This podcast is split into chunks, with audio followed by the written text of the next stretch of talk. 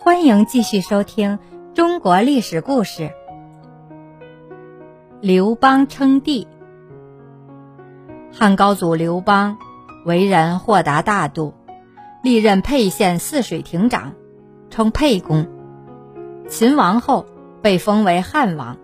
陈胜起事后不久，集合县中约三千子弟，响应起义，攻占沛县等地，称沛公。不久投奔项梁。公元前二零六年十月，刘邦军进驻霸上，秦王子婴向刘邦投降，秦朝灭亡。刘邦废秦苛法，与关中父老约法三章。鸿门宴后，封为汉王，统治巴蜀地及汉中一带。楚汉战争前期，刘邦屡屡败北。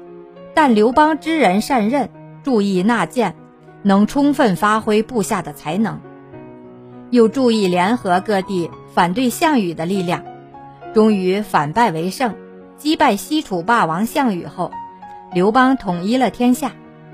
在公元前二零二年二月，刘邦兑现了先前的诺言，封韩信为楚王，彭越为越王。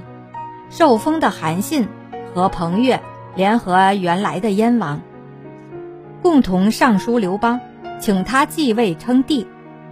刘邦开始假意推辞，韩信他们说：“大王虽然出身贫寒，但能率领众人扫灭暴秦，诛杀不义，安定天下，功劳超过诸王。您称帝是众望所归。”刘邦便说：“既然大家都这样看。”觉得这样有利于天下利民，那就按你们说的办吧。公元前二零二年二月二十八日，刘邦在山东定陶泗水之阳举办登基大典，定国号为汉，出定都洛阳。一个月后迁朔阳，不久正式定都长安，史称西汉。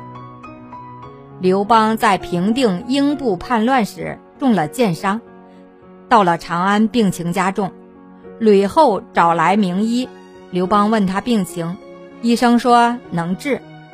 刘邦一听口气就知道不会好。吕后看着弥留中的刘邦，问他死后人事的安排。刘邦说曹参。吕后又问曹参之后是谁？刘邦说。王陵可以在曹参之后接任，但王陵智谋不足，可以由陈平辅佐。周勃虽然不善言谈，但为人忠厚，日后安定刘氏江山，肯定是他。用他做太尉吧。吕后又追问以后怎么办，刘邦有气无力地说：“以后的事，你不会知道了。”刘邦驾崩于公元前一九五年，即高祖十二年的四月二十五日，享年六十二岁，葬于长陵，谥号为高皇帝，庙号是高祖。感谢您的收听，愿我的声音化作清晨的一缕茉莉香，每天都陪在您身边。